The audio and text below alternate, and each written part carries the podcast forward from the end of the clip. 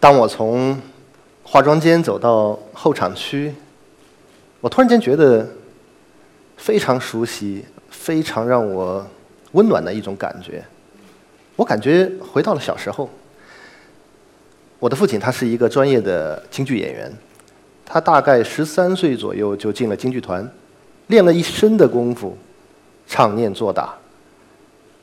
在那个时候，我出生的那个京剧大院儿，所有的小朋友，白天的生活是在大院里，晚上的生活都是在在那个后面。当观众在看我父亲的演出的时候，就像在座的各位这样，他们看到的是正面，我看到更多的是我父亲的侧面，或者说是逆光的那个背影。那时候给我的感觉就是哇，我的父亲是一个三头六臂的一个英雄，所以舞台对于我来说，它变成了一个童年的回忆，非常的美好。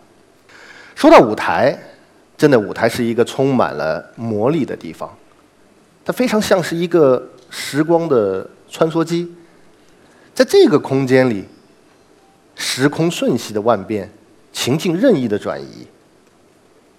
我们也可以通过不同的身份的扮演来去体验完全不一样的人生。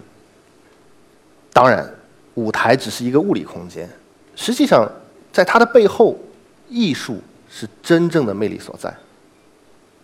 艺术是什么？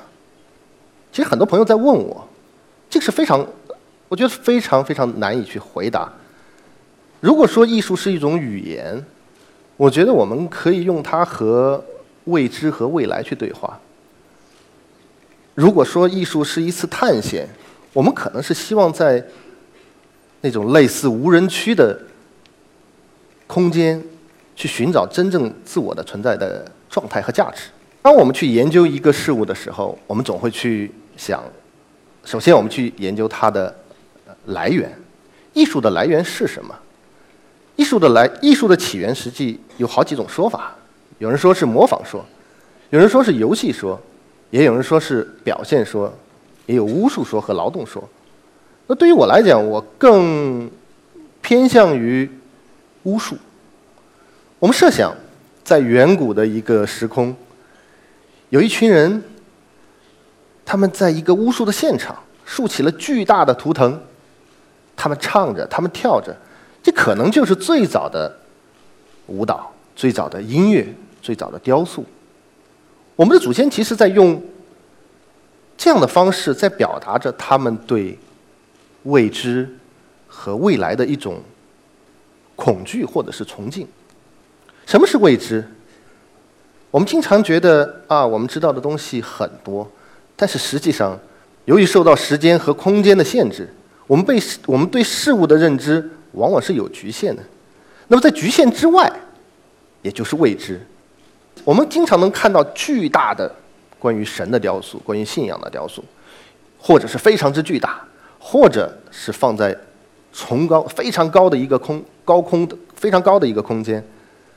实际上，我在想，也许他们真正让我们去关注的不是那个雕塑本身，而是在雕塑背后的那个无尽深远的空间和时间。舞台其实对我来说。嗯，也是我成长的一个轨迹。我本身是中国美术学院雕塑专业的，本科的时候读了五年的雕塑。其实我有一半的时间我是在做戏剧，我是连写是带导，然后也演。那个时候就觉得这个舞台简直就是完全可以进入到另外一种状态。特别好玩的是，呃，当时写的第一个戏。说是戏，实际上也就是一个爆笑小品。当时因为受到这个小品的这个影响，当然，但后来有人说：“哇，你这个就是一个穿越剧嘛！”我把鲁迅笔下的阿阿贵、吴妈这一帮人放到了一九九五年的魏庄。阿贵呢和吴妈结婚了，开了一家酒店叫咸亨酒店。王胡呢也没人知道到底怎么回事他就发了财了。小尼姑呢？早就脱了俗，做的不是脱了俗，早就还了俗了，做了一个日本企业的董事长助理，那个董事长就是假洋鬼子。所有的这个故事，我们挪了一个时间，空间还在那儿，所有的人还是保留了当时鲁迅笔下的这些人的性格。这个是一个很很好玩的一个戏。第二年，我们再一次参加这个比赛，我就换了一个戏路，写了一个写了一个荒诞剧。就现在我觉得挺荒诞的。二十年，真的整整二十年，我正准备把这个戏重新排。当时的舞台和这个舞台是非常之相似，舞台中间只有我和我的一把椅子，一个追光，没有任何其他的东西。大概是就像现在非常之安静，突然间在黑暗当中有一个声音传来说：“对不起，我要离开你了。”离离离开我，谁谁啊？哪儿呢？为什么？这个声音就从黑暗当中出来了，一身的，真的是一个黑色的影子。当时为了不要，当时为了不要声音，他还没有穿鞋子，黑色的袜子。他说：“是的，我要离开你。”我说：“为什么？你是谁？从何说起你要离开我？”然后他告诉我说：“我是你的影子。”我说：“这是在做梦还是恶作剧啊？是吧？你你你你是我的影子？哎，不对，既然这样的话，我就陪你玩玩。既然你说你是我的影子，对吧？那应该我干嘛你也干嘛？”他说：“是。”从我一出生的那一天，他就一直跟着我，我干什么他也干什么，直到有一天，他突然间发现，在黑暗当中。其实他是自由的，而且在后来他还发现，他不仅仅是自由的，他还可以集聚力量，他能够离开我。我当然不相信，怎么可能？你还离开我是吧？这是不可能的。他说：“对，嗯，我不仅仅可以离开你，我还可以控制你。”当时我我我是在那个椅子上。当然不可能。他说：“你试试看，你能不能从你的那把椅子上离开？”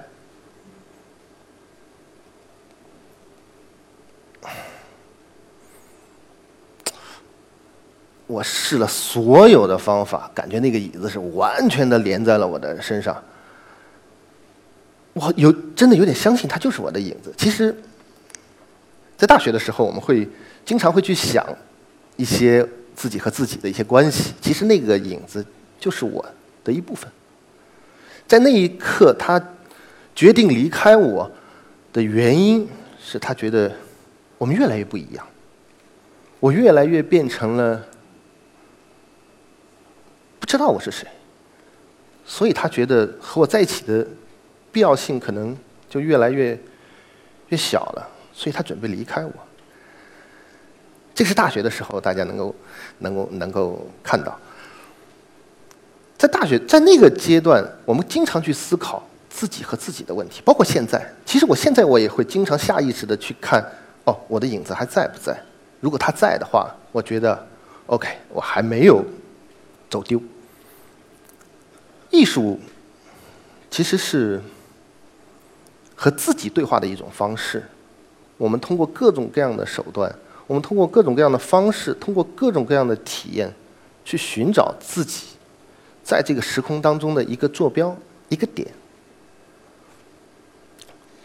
其实，真实的世界和理想之间、理想世界之间的区别是非常之大的，而且是每天在变化的。当然，影子呢，其实后来也做成为我的一个 一个符号，就是很多次出现在我的这个作品里面。比如说前段时这几年，我做了一批关于影子的雕塑。嗯，当我们在我我们画画的人哈，我们知道明暗交界线啊，这个光影啊、投影啊，我们看到的一个实物和一个光影之间、阴影之间的关系是虚实关系，是明暗关系。我在做的，我们看这一件，其实它是一件雕塑的影子。从雕塑的这个从这个明暗交界线到投影的这个空间，原本是一个暗虚的一个阴影空间，然后我通过把它虚实的这个转换，实体的雕塑消失了，虚空的这个影子却变成了一个实体的雕塑。那么，其其实从照片上可能看不出来这个雕塑到底是谁，实际上它是一个我们经常可以看得到的一个伟人的雕塑。我想他的影子应该是红色的吧，不应该是黑色的。不仅仅是一件雕塑，所有的东西，一个凳子、一个椅子、一个路灯，所有的东西可能都会有影子，只要有光，它的影子就变成了一个实体。在这样的一个转化当中，其实我们看到了很多的可能性。很多朋友呢，其实经常问我。哎呀，我觉得你你你挺跨界的啊！你是是吧？这个这个一边做的雕塑啊，一边写的剧本，然后还策划的稀奇古怪的各种各样的项目。我觉得跨界现在变成一个很流行的一个词，大家都在讨论什么是跨界。我觉得跨界其实仅仅是一种手段，而真正的目的是为了达到无界的状态。那么就说到界，什么是界？界。仅仅是不同事物之间的隔阂吗？它能不能成为一种重新连接不同事物的一种新的模式？我们讲时间，我们讲空间，这个是我们在我们的生存当中，在我们的生存当中最重要的两个两个条件。什么是时间？有人说啊，那就是过去、现在和未来。实际上，我们仔细想一下，现在根本就不存在。现在只是介于过去和未来之间的一个界限。当我们说现在的时候，其实它已经瞬间通过这个界限，成为了过去。我觉得时间本身是没有界限和也没有刻度的，是我们人为的去为它划了一些界限，记录了一些点，让它变得更有温度、更有情感。那么关于空间，我们现在看到的这一件是我前年做的一件作品，看上去是一件很普通的东西，就是一个一米线嘛，但是它会跑，在它的内部隐藏了很多的装置结构，它里面有呃这个驱动装置，有轮子，有遥控的接收，在这在这个作品当中，我我想说的是。因为一米线，我们知道一米线它是一个在一米线以内，它是一个静止的，是一个 这个限制空间。那么在它之外，实际上是一个自由的空间。谁来决定哪里是自由的，哪里是静止的？而当它移动的过程当中，它的这个空间就产生了变化。比如说，我们现在在这个剧场里面，它是有它的一种气场所在的。它和一个商场，它和一个办公室，它的气场是完全不一样的。其实都是我们人为的在把空间、时间变成与我们息息相关的一种资源。再回到舞台，现在关于文化艺术的这样的舞台越来越多，而且越来越大，或者是越来越虚拟。比如说。我们知道，现在以前我们去看艺术展览，我们会去美术馆啊，我们会去这个这个这个画廊。但实际上，现在已经不仅仅是这些地方，越来越多的商业空间在扮演着艺术空间的角色。